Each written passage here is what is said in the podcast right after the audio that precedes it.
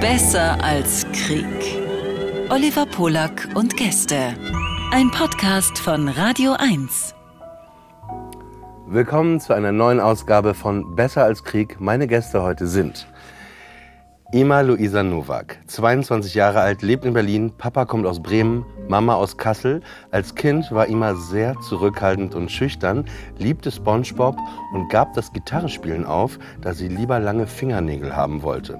Mit 14 zieht sich Ima zum ersten Mal aus, weil sie keine Aufmerksamkeit von den Eltern bekommt. Ihre Reaktion auf eine Kindheit ohne Zuneigung. Als Teenager liebt sie Dead Lefty Soest und ist dann letztendlich sehr enttäuscht, dass er nicht wirklich der Dancing King war. Seit 2020 Februar verdient sie ihr Geld auf dem Portal OnlyFans, wo User sich ihre Nacktfotos für ein Monatsabo ansehen können. Ima integriert das Image als Schlampe, anstatt sich dagegen zu wehren. Sie ist Influencerin, politische Aktivistin, Sexarbeiterin, Plus-Size-Model, hat gemeinsam mit ihrer Mama, die in Mexiko lebt, einen Podcast mit dem Titel Oh Mama. Und sie ist Twitter-Comedian. So zwei Kostproben. Einmal Tweet, möchte nur schwanger werden, um dann sagen zu können, es wird ein Hurensohn. Anderer Tweet, stellt euch vor, Jemand würde Seehofers Wohnung anzünden, aber statt ihm rauszuhelfen, würden wir alle erstmal ein paar Tage warten, um dann Gespräche auf europäischer Ebene anzukündigen und eventuell eine Lösung zu finden. Aber dann doch eher nicht. Ima ist sanft und einfühlsam, wie ein Faultier, aber dann gleich auch wieder naked goofy. Sie will Stereotypen aufbrechen und gegen ein Honorar von 5 Euro bekommst du von ihr eine Bewertung von deinem Penis. Ima, schön, dass du da bist. Dankeschön, ich freue mich. Mein äh, zweiter Gast ist Nadja Benaissa, geboren am 26. April 82 in Frankfurt am Main. Papa und Mama aus Hessen. Als Kind spielt sie Flöte und Klavier und liebt den Panda-Bären aus der Kinderserie Tau Tau. Sie ist ein wildes, und hyperaktives Kind und wird selbst sehr jung Mutter. Und dann mit 18 Jahren Popstar. Sie überzeugt beim RTL 2 Popstars Casting mit Mariah Careys Hero und wird Mitglied der No Angels. Insgeheim hat sie sich eigentlich erhofft, nicht weiterzukommen, um mehr Zeit mit ihrer Tochter zu verbringen, an der sie damals so gerne geschnüffelt hat, weil das so gut riecht. Nach dem Ende der No Angel zieht sich Nadja aus der Öffentlichkeit zurück. Sie macht ihr Abi nach, eine Lehre zur Veranstaltungskauffrau und Ausbildung zur Eventmanagerin. Heute singt sie in der A Cappella Band Mädels. Ihre Stimme ist wie Tavor, sehr beruhigend. Sie ist ein verdammt humorvoller Mensch und den Humor, sagt sie, hat sie aus der Zeit mit den No Angels, weil anders hätte sie das alles gar nicht äh, überstehen können. Und Nadja ist auch ein sehr, sehr liebenswerter Mensch. Und Nadja Du bist mein Hero. Schön, dass du da bist. Oh, vielen Dank. Genau, Konzept der Sendung. Wir haben mehrere Begriffe hier in diesem Bällchen. Äh, und die ziehen wir und wir reden immer über jeden Begriff so zehn Minuten. Und ich würde sagen, wir fangen einfach an, oder? Okay, gerne. Darf ich anfangen? Ja, wenn okay. du möchtest. Jetzt bin ich gespannt. Wohin soll ich denn das machen? Kannst du einfach auf den Boden. Okay. Also, oh, Fans. Ich glaube, das ist dein Thema. Du hast ja viele, oder? Ja, du doch auch, oder? Ja, okay. Naja, schön, wie du das einfach hier mal so direkt am Anfang. Lass die arme Frau in Ruhe. Aber erzähl doch mal. Ähm, du hast ja auch viele Fans, oder? Wie viele hast du bei Fans? Wie heißt das? Ich sag nicht gerne Fans, ich sag Follower einfach. Follower. Und wie heißt das Portal? Onlyfans. Okay. Ah, es sind doch Fans. Oh, du hast recht. Ja, okay, da habe ich ungefähr 400. Genau. Und äh, Findest du, man hat auch eine Verantwortung gegenüber Fans? Schon, auf jeden Fall. Also ich meine, es sind Leute, die zu dir hochschauen ne? und irgendwie bist du ein Vorbild für diese Leute. Ich glaube schon, dass man da auch ein bisschen das Bewusstsein für haben sollte. Aber ich meine, ich ziehe mich aus im Internet. Ich weiß nicht, ob das jetzt so ein geiles Vorbild ist für manche, aber ja, ich mache es trotzdem. Wo ist denn deine Grenze da? Weil, weil ist da, begibt man sich nicht irgendwo auch in so eine Gefahr, Gefahrenzone, weil Fans manchmal vielleicht hier oder da keine Grenzen mehr sehen oder nicht mehr differenzieren können? Also dass du Fans quasi auch enttäuschst? Also ich glaube, wenn irgendein Fan deine persönlichen Grenzen überschreitet, ist es vielleicht auch gar kein Fan, oder? Dann ist es mehr so ein Stalker oder so und weiß nicht, ob es dann wirklich jemand ist, der dich als Vorbild sieht und respektvoll mit dir umgeht. Aber ich glaube schon, dass es bestimmt welche gibt, die vielleicht irgendwann in die Richtung Stalker gehen könnten. Aber bisher habe ich sowas nicht erlebt, deswegen bin ich da relativ locker mit so. Ja. Was fällt dir bei Fans ein? Ach, ja, also ganz viel Klischee fällt mir ein. Aber es ist ja tatsächlich so, also ähm, dass wir das ja auch für die Fans machen. Und ohne die Fans, also gerade als Musiker auf der Bühne, ohne unser Publikum, ohne unseren Applaus, ähm, ist, es das, ist es alles irgendwie nichts. Und ähm, ja, ich habe über die viel, vielen Jahre ganz unterschiedliche Erfahrungen gemacht, ähm, auch sehr, sehr viel positive Erfahrungen. Gerade wenn Menschen einen über mehrere Jahrzehnte schon hinweg begleiten, dann entsteht auch irgendwann so eine persönliche Beziehung. Und ähm, also das ist mir auf jeden Fall passiert mit zwei, drei Leuten. Ansonsten, ja, es ist auch nicht immer so einfach, diese Erwartungshaltung zu erfüllen. Ne? Also, weil die haben auch so ein ideales Bild von dir, wie du, wie du an, an, anscheinend bist. Und, aber es gibt ja noch ganz viele andere Facetten. Und äh, ja, aber so im Großen und Ganzen habe ich sehr, sehr viel schöne Erinnerungen mit Fans. Was war das äh, schönste Erlebnis, was du hast, so, also, was so Fans angeht? Oh, pff. Ach, das kann ich gar nicht so genau sagen, also was das also schönste ich, Erlebnis war. Also ich hatte, äh, vor ein paar Tagen war das noch so eine, so eine ganz... Ähm, rührende Begegnung. Also die war jetzt nicht so besonders, sie war zwar klein, aber für mich war sie so groß. Ich hatte so einen wirklich extrem stressigen Tag, nur Stress, musste den ganzen Tag arbeiten. Ähm, dann äh, bin ich abends noch durch meine Straße, bin noch mit meinem Hund spazieren gegangen, und war so wirklich übermüdet und wollte einfach, ich mit niemandem mehr reden. Und dann war ich in meinem Kiosk und dann hatte ich mir so zwei Schöfferhofer Grapefruit geholt, habe die dann so abgestellt, hatte den Hund, da musste ich noch mal dahin gehen, weil ich wollte mir noch ein paar andere Sachen holen, gieriger Typ. Und dann äh, bin ich dann äh, wollte mich gerade umdrehen und da kam so ein Typ und sagte, ey, ich wollte nur sagen, ich habe deine beiden Schöfferhofer gerade bezahlt. Und ich so, hä?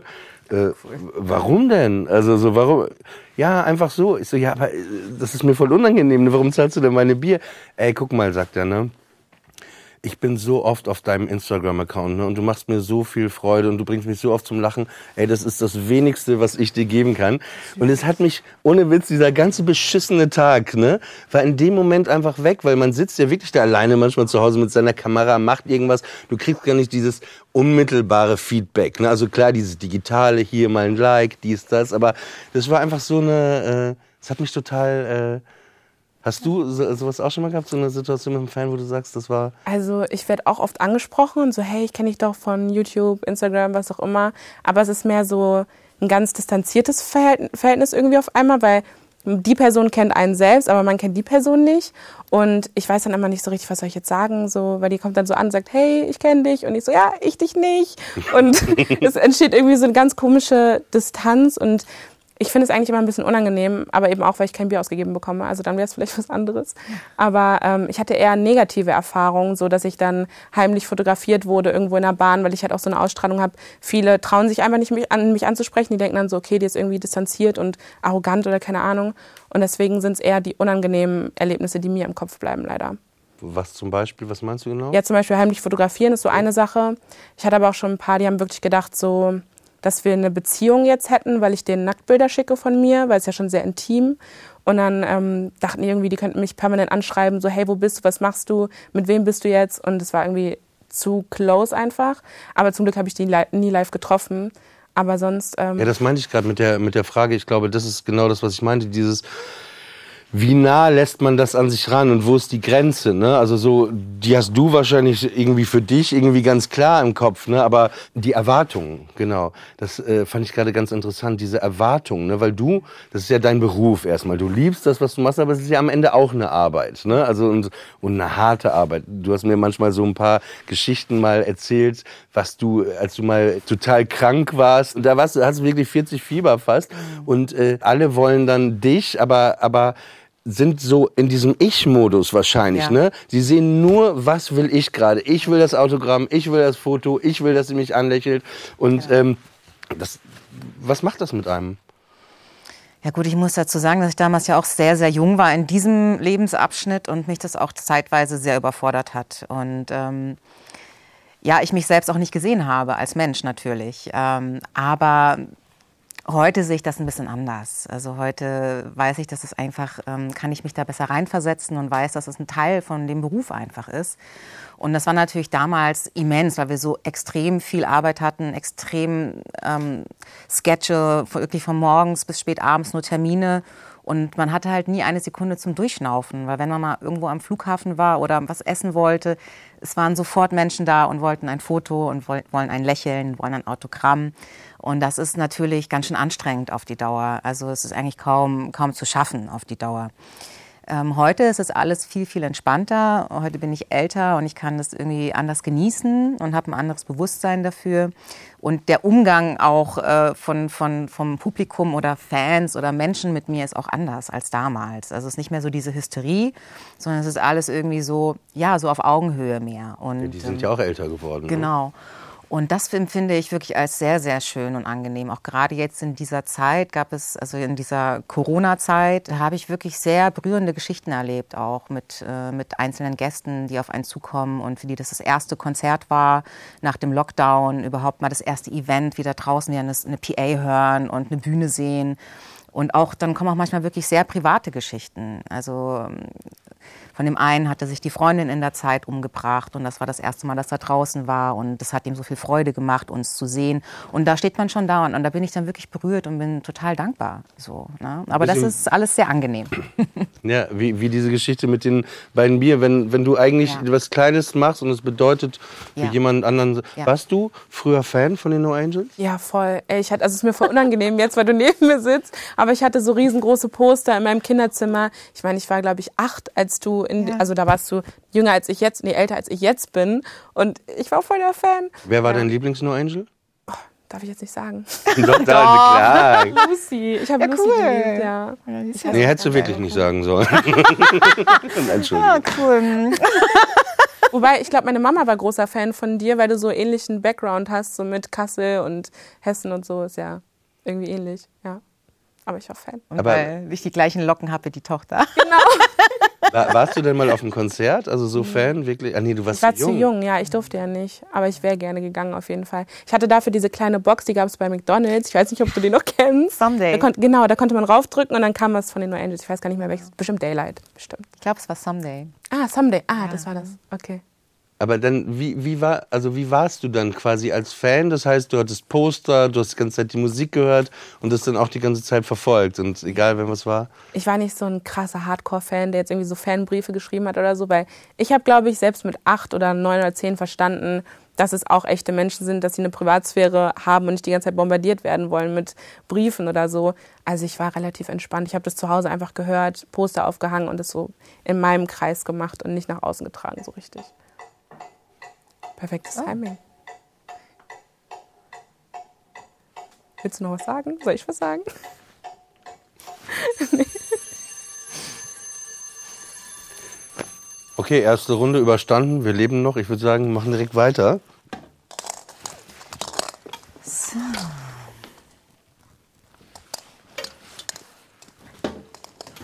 Hm.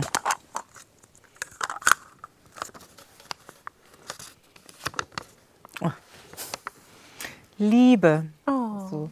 Dann fang an. Ich soll anfangen mit dem Thema Liebe. Für mich ist eigentlich so in den letzten Jahren das Wichtigste geworden, so mit mir selber so ins Reine zu kommen und mit mir selber einen liebevollen Umgang zu finden und ja, ich merke auch, dass ich jetzt, je älter ich werde, also auch viel mehr ähm, Bewusstsein habe für so einen liebevollen Umgang mit mir und meinem Leben und meinem Körper, was ich esse. Also es hat sich irgendwie sehr, sehr viel entwickelt bei mir in den letzten Jahren in, in, in die Richtung Selbstliebe, wenn man das so sagen will. War das früher nicht so? Ähm, naja, also als ich so jung war, hatte ich da nicht so das Bewusstsein für. Ich dachte halt so, ja, pff, ist alles selbstverständlich und ähm, wie man halt so wissen ist, wenn man jung ist. Ne? Man isst, was man will und, äh, und trinkt mal zu viel und ähm, also es war schon so, das ist eigentlich erst so in den letzten Jahren so gekommen, dass ich gemerkt habe, oh, boah, ich bin voll dankbar für mein Leben und für meinen Körper und äh, für alles, was ich habe und, und das auch, zu, auch wertzuschätzen. Ja. Aber also als Jugendlicher oder früher hast du es dann nicht so wertgeschätzt oder hast du wirklich auch Sachen gemacht, die so gegen, also konträr waren zur Liebe, also dass du dich auch kaputt gemacht hast? Naja, also ich, ich hatte schon so ein bisschen andere Einstellungen auf jeden Fall. Also ich dachte schon so eine Zeit lang, oh, also gerade als Jugendlicher, diese, dieser Weltschmerz und die Welt ist so schlimm und, und, ne, und die Natur wird zerstört und, und Sklaverei und Rassismus und diese ganzen Themen, die ja auch alle wirklich ähm, wichtig sind.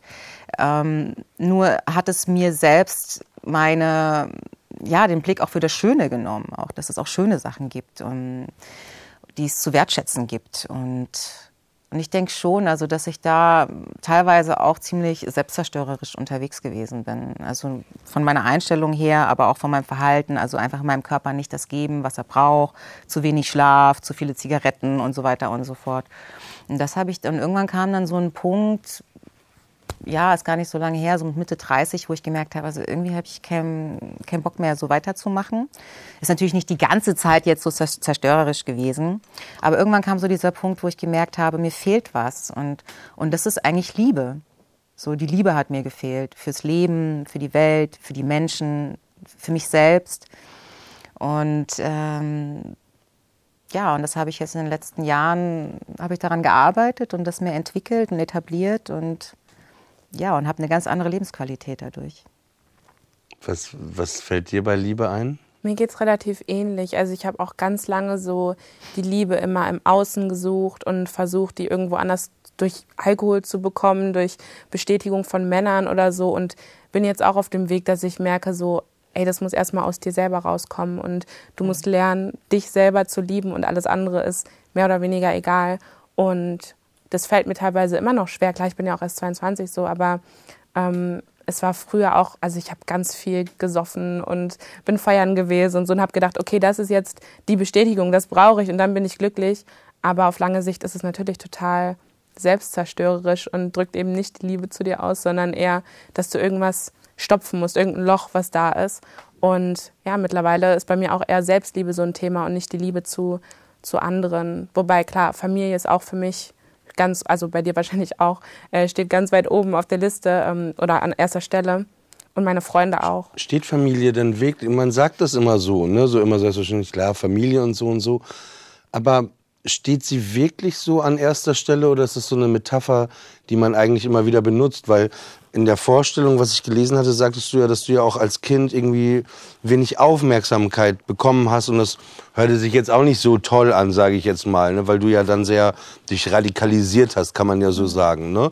Aber stellt man dann trotzdem einfach immer bedingungslos die Familie einfach auf so ein Podest? Ist das richtig? Ich glaube, es ist ganz schwierig, wenn du richtig schlimme Traumata hast, wie zum Beispiel eine Vergewaltigung oder so von deinem, deinem Vater oder so. Ich glaube nicht, dass man da dann so krass äh, sagen kann, Familie ist das Wichtigste für mich. Aber ich glaube, wenn du, selbst wenn du wenig Aufmerksamkeit bekommen hast, kannst du deine Familie wertschätzen. Und ich glaube, man ist ja auch nie nicht in Verbindung mit seiner Familie. Also egal, was meine Eltern falsch gemacht haben in der Erziehung, es hat mich zu dem Menschen gemacht, der ich bin und deswegen bin ich dankbar.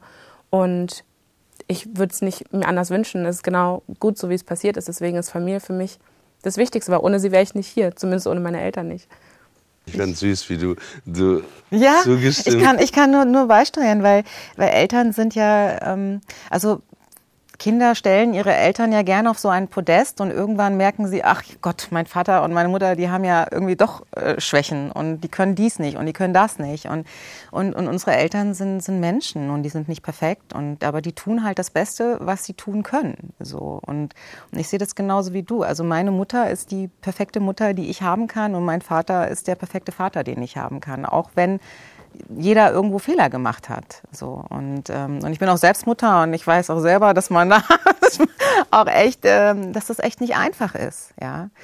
Und und darum geht's aber auch nicht. Also gerade dieses ähm, ja verzeihen und, und, und das Alte auch hinter sich lassen und seinen Frieden machen, loslassen mit der Vergangenheit, ähm, das macht einen frei. Ne? Und dann kann auch die Liebe wieder wachsen. Und Also ich habe auch äh, ein sehr, sehr enges Verhältnis mit meinen Eltern, auch wenn wir in verschiedenen Städten wohnen. Aber für mich ist trotzdem auch so, meine Familie ist an erster Stelle. Also wenn meine Mutter oder mein Vater oder mein Bruder ein Problem haben, dann wäre das für mich absolute Priorität.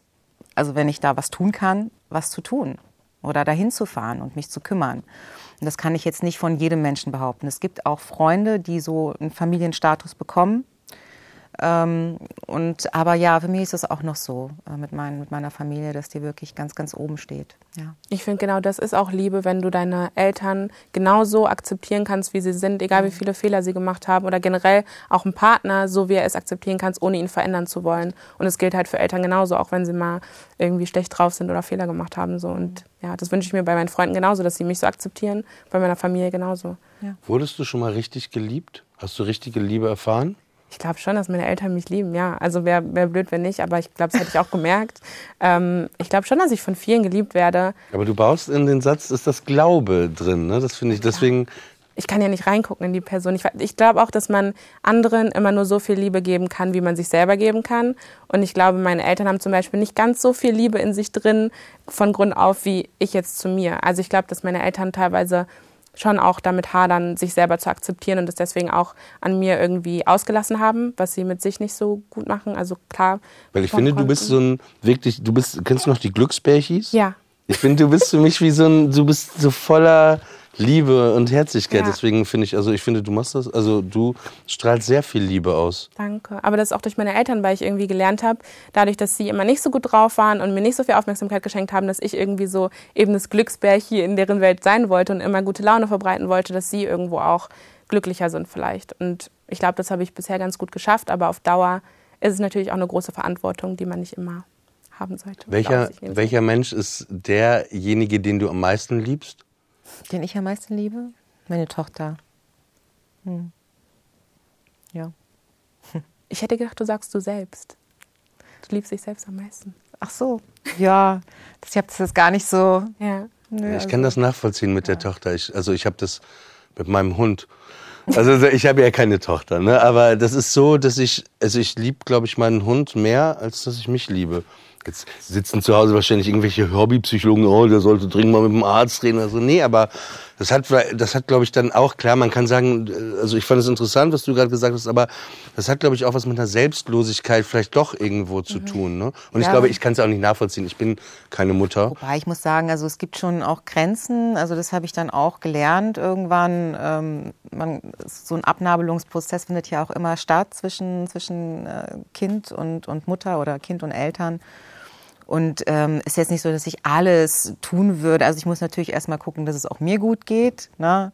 Und dementsprechend kann ich dann auch was für andere tun. Und das ist auch bei meiner Tochter ähm, mittlerweile so. Aber wenn Kinder klein sind, dann kann man ja nicht sagen, nee, also ich muss aber jetzt erstmal 30 Minuten Nickerchen machen, weil es geht mir voll schlecht und dann kann ich das erst. Also es ist so ein Prozess, der dann stattfindet, je älter das Kind wird, dass man dann auch immer mehr sagt, okay, naja gut, also das muss ich aber jetzt nicht mehr alles tun. So, ne? also jetzt, jetzt mache ich mir mal einen schönen Abend und du guckst mal, wie du das Problem selbst löst. Also, ja.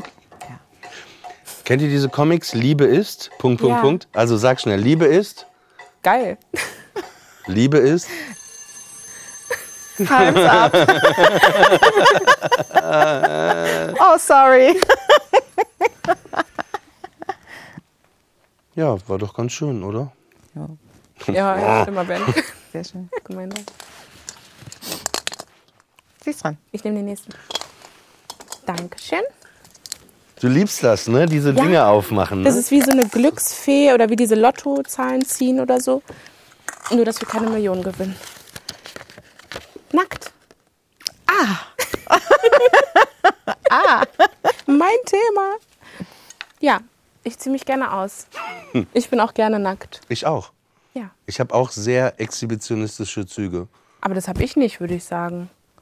Also ich, na, Exhibitionismus. Ich habe doch gar nicht so gesagt, dass du das auch hast. Ich habe gesagt, ich ziehe mich auch nackt gerne aus. Ich habe exhibitionistische so. Züge. Und ich würde gerne mal wissen, warum du so zustimmt nickst, als ich sage, dass ich exhibitionistische Züge habe. Das nennt man aktives Zuhören. ja, ich bin gerne nackt. Das war mein Statement.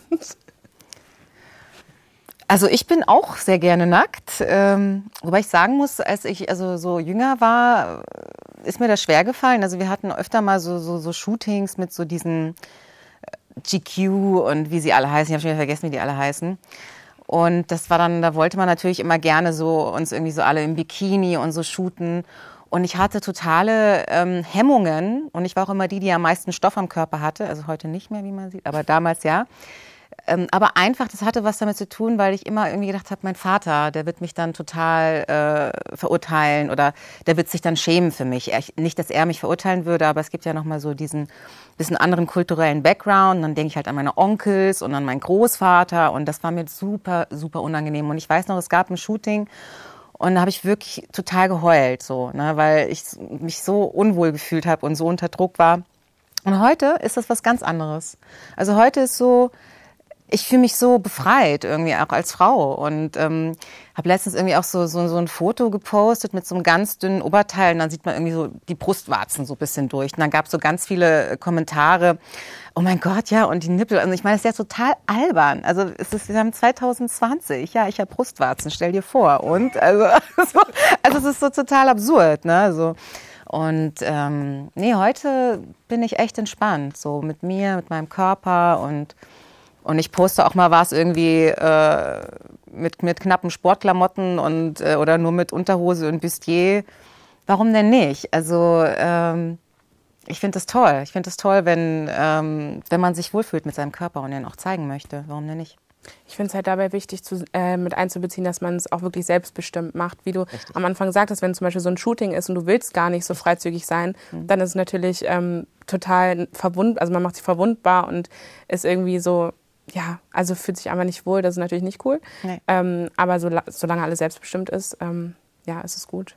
Gab es einen Moment in deinem Leben, wo du dich, also jetzt nicht körperlich, sondern seelisch nackt fühltest? Also auch so, dass du, dass du plötzlich in, in, einer, in irgendeiner Situation nackt warst, wo du eigentlich so nicht stehen wolltest? Das hatte bei mir wirklich mehr was mit dem Körper zu tun, gar nicht so seelisch, weil, oder es gehört eigentlich zusammen, weil bei mir zum Beispiel einmal unfreiwillig ein Nacktbild veröffentlicht wurde, als ich 14 war.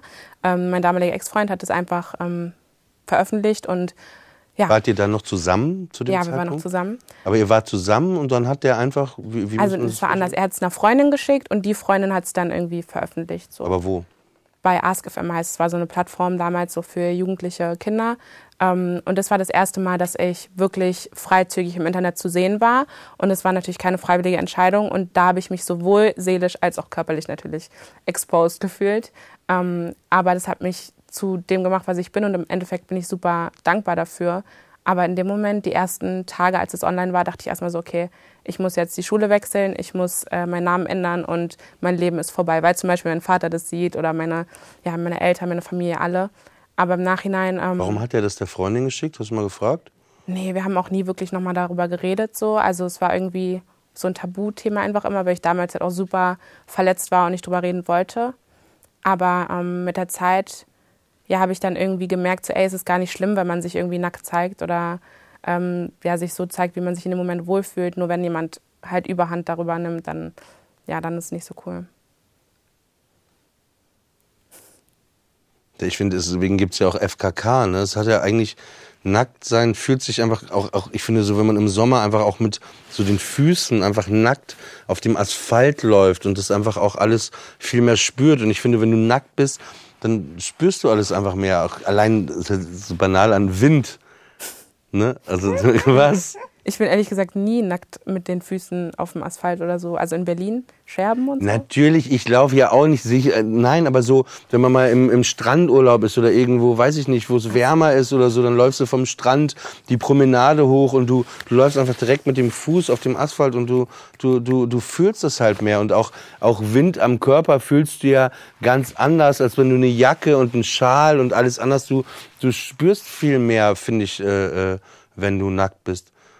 Meine größte Angst ist immer, dass ich irgendwann nackt schlafen gehe und es dann brennt und ich so wie ich bin raus aus dem Haus muss und genau diesen Wind dann draußen spüren muss. Nackt aus dem Haus ist echt kein schöner Gedanke, wenn es Deswegen schlafe ich nicht mehr nackt, weil ich immer Angst habe, dass es anfängt zu brennen und dann stehe ich da hm? ohne Klamotten. erstes, hast du so einen Feuermelder bei dir? Nein, habe ich nicht. Das, ist wäre vielleicht ein erster Schritt, anstelle dich anzuziehen. Gab es einen Moment, wo du dich nackt fühlst in deinem Leben, wo du, wo du sagst, ey, da wollte ich nicht sein? Ach ja, schon einige. ich habe schon so einige solche Momente auf jeden Fall. Ja, ähm, das ist genau das, ähm, was Ima gesagt hat, mit diesem, wenn man unfreiwillig ähm, nackt gemacht wird. Ja, äh, das ist natürlich so ein Eingriff in, in, in die Privatsphäre. Aber was mir auch irgendwie eingefallen ist, äh, zu dem, was du gerade gesagt hast, dass ich das auch so, also ich, ich, konnte da richtig mitfühlen, als du erzählt hast, wie das war, als dieses Foto veröffentlicht wurde. Und ich mich aber auch so als, na jetzt erwachsene, gewachsene Frau, ähm, du ja auch, äh, mir auch immer so die Frage stelle, wie kann das sein, dass ein, ein, eine Frau oder ein Mädchen so, sich so, sich so schämen muss, mhm. weißt du? So, dass, äh, also dass das immer so ein Druckmittel ist, so gegen, gegen Frauen oh, und die Schlampe und guck mal da und da ist sie nackt und da sieht man ihren Arsch und da sieht man ihre Titten und es ist so, es ist so furchtbar. Also ja. dass, dass, dass Frauen mit, mit solchen Mitteln ähm, beschämt werden mhm. und so und, und dass wir diese Scham auch spüren. So, das ist so traurig. Und ähm, eigentlich sollte der Typ sich halt schämen. Ja, ne? voll so. ja. Hm auch mit deinen Kommentaren, die du da bekommst, denke ich mir so, also ich bekomme solche Kommentare ja auch, mhm. so hier, oh mein Gott, Nippel und so, voll die Stampe, mhm. wo ich mir denke, wenn ein Mann seine Nippel postet, ist es überhaupt kein Problem, so warum ist es bei uns ein Problem? Ja. So, ja. ja der Körper der Frau ist halt nochmal so was ganz anderes, ne? Ja. Und, aber es ist schön, wenn man da so sein Bewusstsein bekommt und sich da ein bisschen, also ich konnte mich da jetzt irgendwie ein bisschen emanzipieren und ja, und ich finde, jeder sollte das machen, wie er das möchte. Es gibt gewisse Richtlinien sowieso, ne? also äh, auf sozialen Netzwerken, was man darf, was man nicht darf. Und ich finde, da sollte für Männer und Frauen das Gleiche gelten. Noch kurz dazu, ich finde, äh, kein Mann in der ganzen Welt hat das Recht dazu, eine Frau Schlampe zu nennen. Hm. Das fiel mir jetzt nur ein. Das ist so, so so absurd auch, ne? Dieses. Es kommt natürlich auf die Situation an. Also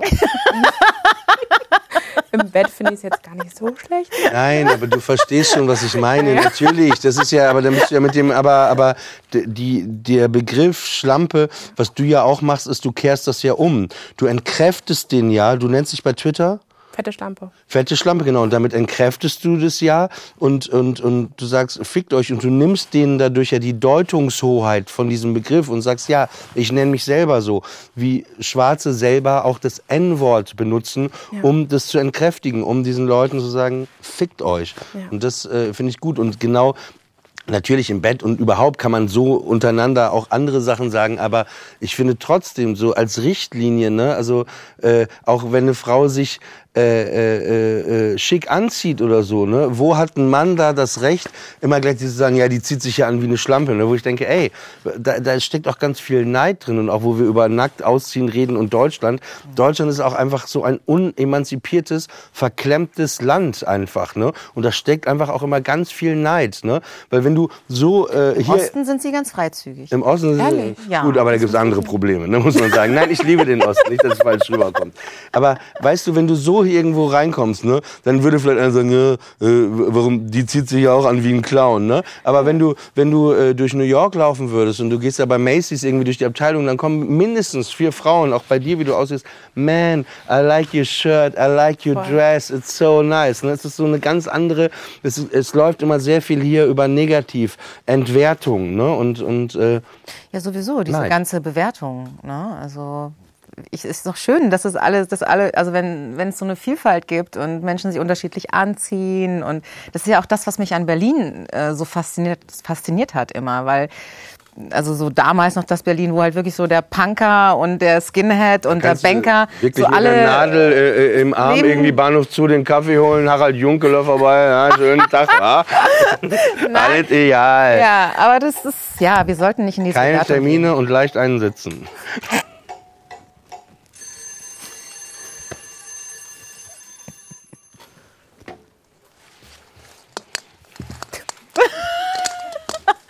Das machst du aber schön.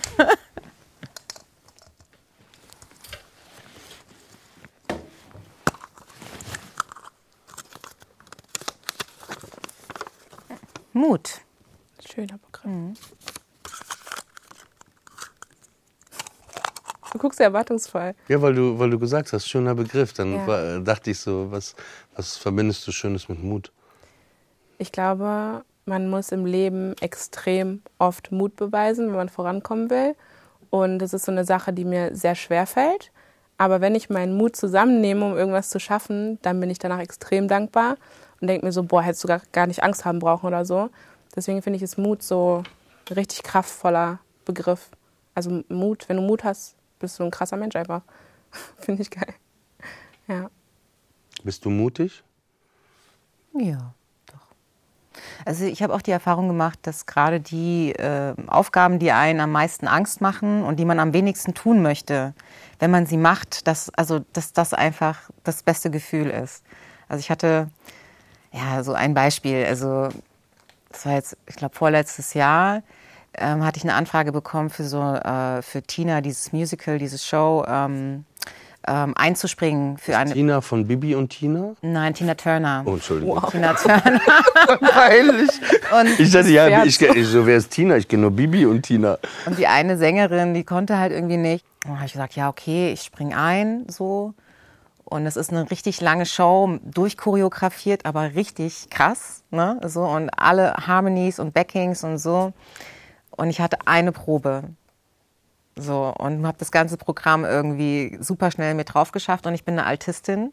Und dann hat sie am Ende noch gemeint, und ich bin auch als Altistin dort angenommen worden. Und dann am Ende hieß es, ja, du musst aber Sopran singen.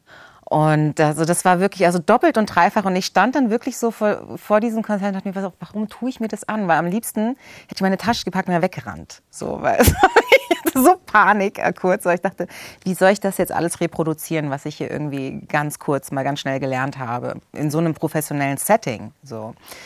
Aber es hat dann irgendwie echt alles geklappt. Also es war natürlich nicht meine allerbeste Leistung jemals, ähm, aber ich habe es irgendwie geschafft, ich bin durchgekommen und danach war echt so, Oh, ja, Gott sei Dank. Und so, es ist jetzt nur ein Beispiel, aber es ist so ein Beispiel für, für, für ganz viele Erfahrungen. Ich glaube, es ist wirklich wichtig, irgendwie offen zu sein und, und, und Ja zu sagen und sich nicht von, von diesen ganzen Bewertungen, oh, das ist cool, das ist uncool und was werden die sagen und was denkt die oder auch diese Sorge und Angst, wie soll ich das alles hinbekommen? Natürlich muss man schon ein bisschen gucken, dass man nicht total unrealistische ähm, Schedules sich da ähm, auf, aufstellt. Aber meine Erfahrung ist wirklich, dass es irgendwie doch immer alles dann so funktioniert, wenn man, wenn man das möchte, ne? wenn man offen bleibt und mutig ist. Und das ist ein gutes Gefühl. Es ist auch oft die Psyche, die einem da halt äh, total den Streich spielt. Ne? Die Angst und nein, ich schaff's nicht. Und, und, und in dem Moment, wo man manchmal wirklich sagt, so jetzt Telefon aus, ich mach, ich mach jetzt einfach mal, ohne dieses ganze Werten, Bewerten und so weiter, dann geht das manchmal gut. Ja, total. Gab es einen Moment, wo du sehr mutig sein musstest in deinem Leben schon mal? Permanent. Also ich suche mir auch immer die Aufgaben, wo ich mutig sein muss, damit ich eben daran wachsen kann. Und ich glaube, das Erste, was mir so eingefallen ist, ist, ja, okay, ist jetzt ein bisschen illegal, ich weiß nicht, ob ich das sagen sollte, aber ähm, ins Schwimmbad einzubrechen. Das war für mich damals mit 14 so eine Sache, oh mein Gott, ich habe so Angst davor, was ist, wenn die Polizei kommt, bla bla bla. Und dann habe ich es gemacht. Und Kurze Frage, warum äh, wolltest du ins Schwimmbad einbrechen und um welche Uhrzeit? ja, es war irgendwann nachts, wir haben viel getrunken, ich war sehr, sehr jung, also halt 14 und man wollte einfach irgendwie anecken so. Aber ich hatte natürlich Angst. Und schwimmen gehen, ne? Ja, genau, und schwimmen gehen auch. Und ähm, ja, dann haben wir es gemacht und danach war das eine Geschichte, die wir uns immer noch jedes Jahr irgendwie erzählen, so, oh, weißt du noch, als wir das und das gemacht haben, so. Ich glaube, das war das erste Mal, wo ich wirklich gemerkt habe, ich habe ich hab krass Angst vor was. Aber wenn ich reingehe und es mache, sollte natürlich trotzdem jemand nachmachen, ins Schwimmbad einbrechen, aber es hat sich gut angefühlt danach. Und ähm, ja jetzt, also es sind permanent Sachen, zum Beispiel auch mich zum ersten Mal freiwillig nackt zu zeigen, ist natürlich auch eine mutige Entscheidung irgendwie im Internet und sich mhm. ja allen zu präsentieren und den Körper so zu zeigen. Ähm, aber im Nachhinein bin ich total dankbar, weil es ja auch ich bin und ich damit mit dem rausgegangen bin, was ich liebe und was ich fühle und wie ich mich gut fühle und das ist nun mal so. Und jetzt verdiene ich mein Geld damit, ich kann super gut davon leben und bin glücklicher denn je. Ähm, aber dafür muss ich natürlich auch mutig sein. Was war für dich der Moment, wo du am mutigsten sein musstest in deinem Leben? Oh, das gab wirklich viele Momente. Aber ich denke schon, Ne? Also mich damals, als ich schwanger war mit ähm, 16. 16? Ja, mit 16 war ich schwanger und da musste ich dann ja irgendwie auch eine Entscheidung treffen. Und ich glaube, das hat schon auch viel Mut gebraucht. Also egal, wie man sich entscheidet, aber man muss irgendwie also den Mut haben und eine Entscheidung treffen. Und es gab, glaube ich, viele Situationen. Ähm, es hat Mut gebraucht, äh, ja, in diese Band zu kommen und ähm, Ja zu sagen und äh, sich zu zeigen. Es, es, braucht immer wieder Mut eigentlich, sich zu zeigen. Also für, für mich persönlich ist das so. Also in Interviews, auf der Bühne. Ich konnte das gerade so nachempfinden, weil ich habe das auch jedes Mal vor jedem Auftritt. Also gerade wenn das Programm noch relativ neu ist, also ich bin wahnsinnig aufgeregt und Menschen fragen mich auch immer, ähm, hast du, ach, du hast doch bestimmt gar keine, ähm, du bist doch gar nicht mehr nervös und so ein alter Hase und Profi.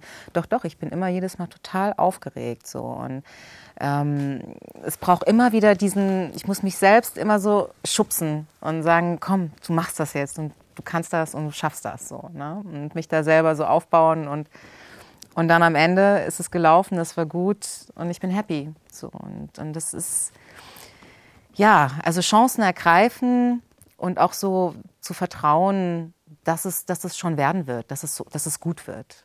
Manchmal malt man sich ja mit der Psyche auch ganz viele Sachen, wo wir vorhin schon so im Ansatz drüber gesprochen hatten, so aus und am Ende kommt das auch ganz anders. Ne? Natürlich. Und dann, und dann ich hatte das zum Beispiel mit dem Tod meines Vaters. Ne? Ich, ich wusste, ich hatte mal einen sehr alten Vater und ich wusste immer, der wird irgendwann sterben, weil der schon so alt ist. Und, und dann habe ich jahrelang schon darüber nachgedacht. Und, und wenn der stirbt, oh Gott, ich werde das nicht verkraften, ich werde das nicht aushalten. Aber ich hatte im Unterbewusstsein die ganze Zeit schon getrauert. Ne? Das heißt, als er dann gestorben ist vor fünf Jahren, da war er 89, ich war 39. Also klar, was traurig, ne? Aber das war so, Anruf von meiner Schwester. Ich war gerade irgendwo in Berlin. Und, und ich dachte auch mal, oh, wenn das kommt, du musst mutig sein, du musst ohne, und du wirst das nicht verkraften, du wirst das nicht überstehen. Und ich glaube, weil ich im Unterbewusstsein schon so lange getrauert hatte, war das dann total, ich musste dann einfach funktionieren, musste irgendwie alles mit der Mutter, Schwester organisieren, Beerdigung, dies, das. Und es war dann auch, weil dann kam, kommen ja alle anderen wissen ja immer alles besser, ne? Ja, du wirst dann in ein tiefes Loch fallen und so. Und wo du denkst, nee, ich habe schon getraut, alles gut. Und es war dann auch so. Also es war komplett anders, als das ich dachte. Aber ich finde es auch mutig, mal lange zu trauern und so seine negativen Emotionen auch mal alle zuzulassen. Also für jeden ist es ja was anderes, mutig zu sein. Für manche ist es super mutig, auch mal zwei Monate nur zu trauern zum Beispiel. Absolut, absolut. Also ne, ich habe jetzt nur für mich da jetzt mhm. gesprochen, aber ich sehe es auch so, weil viele drücken ja immer gerade diese Gefühle weg und dann, äh, ja. das meinst du, glaube ich, ne? Dann ja. ist es. Äh also so geht's mir zumindest. Ich muss ganz krass lernen, so meine Gefühle zu zeigen und nicht nur so diese starke Frau zu repräsentieren, die irgendwie sich krass schminkt und so lange Nägel hat und so, sondern auch mal mich verletzlich zu zeigen und zu sagen, ja, ich weine auch mal und äh, bin auch nicht immer stark. So das ist für mich auch ja mutig. Ja. Ja, danke für die Runde. Ich finde auf jeden Fall, dass ihr beide seid sehr. Ich finde auf jeden Fall, dass ihr beide seid. seid Wir haben dir die Sprache verschlagen. Das ist schön. Ja. Ich möchte mich vielmals bedanken bei euch und was ich vorhin sagen wollte, wo ich nicht zu kam, ihr seid zwei sehr, sehr tolle, sehr, sehr starke, sehr mutige Frauen. Schön, dass ihr da wart. Das war besser als Krieg und besser als Krieg ist besser als Krieg.